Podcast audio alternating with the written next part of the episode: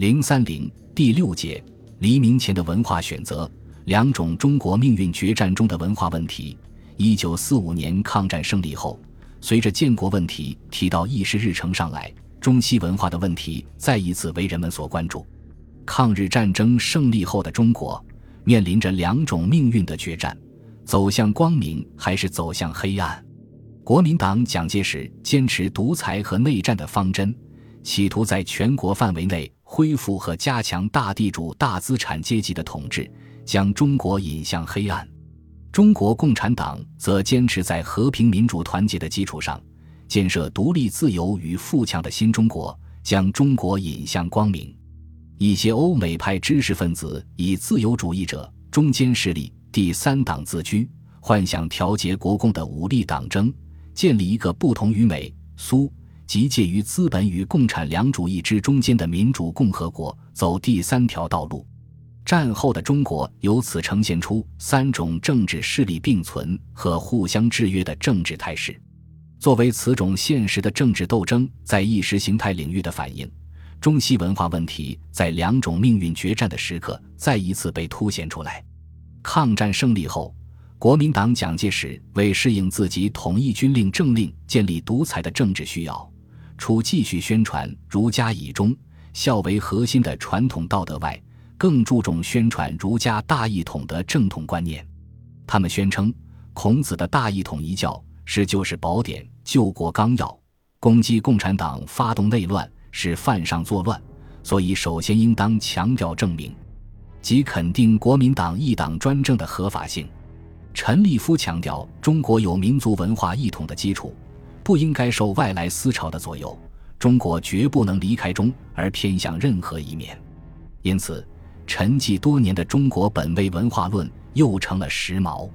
如张道藩指出，中国的建国说到底是文化立国，而这个文化立国的方向，在十多年前的中国本位的文化运动中就已经明确了。吾从中国本位文化运动宣言中，已听出了新时代的序曲及新人类的呼声。不斥沉积小唱报道新时代的来临，在国民党政府的倡导下，尊孔复古的老调再次高唱入云。中间派中以张东荪、梁漱溟为代表的一些人，仍然重谈东方文化优越的论调。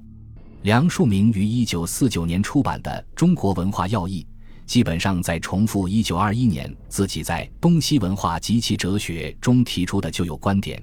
坚持中国文化是早熟而非落后，且欲行将至凝固。他说，中西文化是两个永远不会相连属的东西，因此中国绝不可能近于科学，近于德摩克拉西。相反，欧人不足法，从曾国藩到共产党，中国正是由于学了西方文化，才愈弄愈糟。所以，全部的问题不在于政治，而在于输入西方文化破坏了中国文化的特性。造成中国文化极其严重的失调的缘故，他认定必须往东走。中国古代政治已是尽善尽美，革命民主是绝对多余的。张东荪提出了中西文化接根的见解。他认为，中国的传统政治历来分成代表帝王利益的假爵和代表平民利益的乙爵两部分。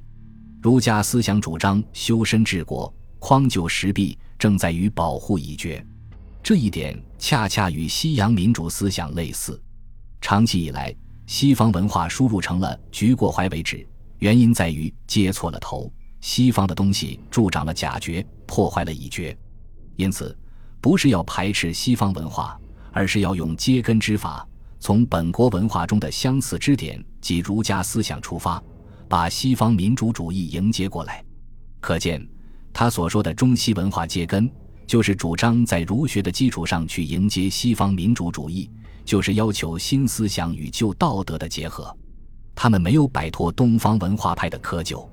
以梁漱溟、张东荪为代表的中间派鼓吹往东走，接根，使自己的文化主张很难和国民党的尊孔复古和中国本位文化论明显地区分开来。为揭露国民党蒋介石尊孔复古。反共独裁的实质，更好地争取中间势力。中国共产党人和进步人士对传统文化的再反省和进一步阐明新文化建设的正确方向，也就成不可避免之事。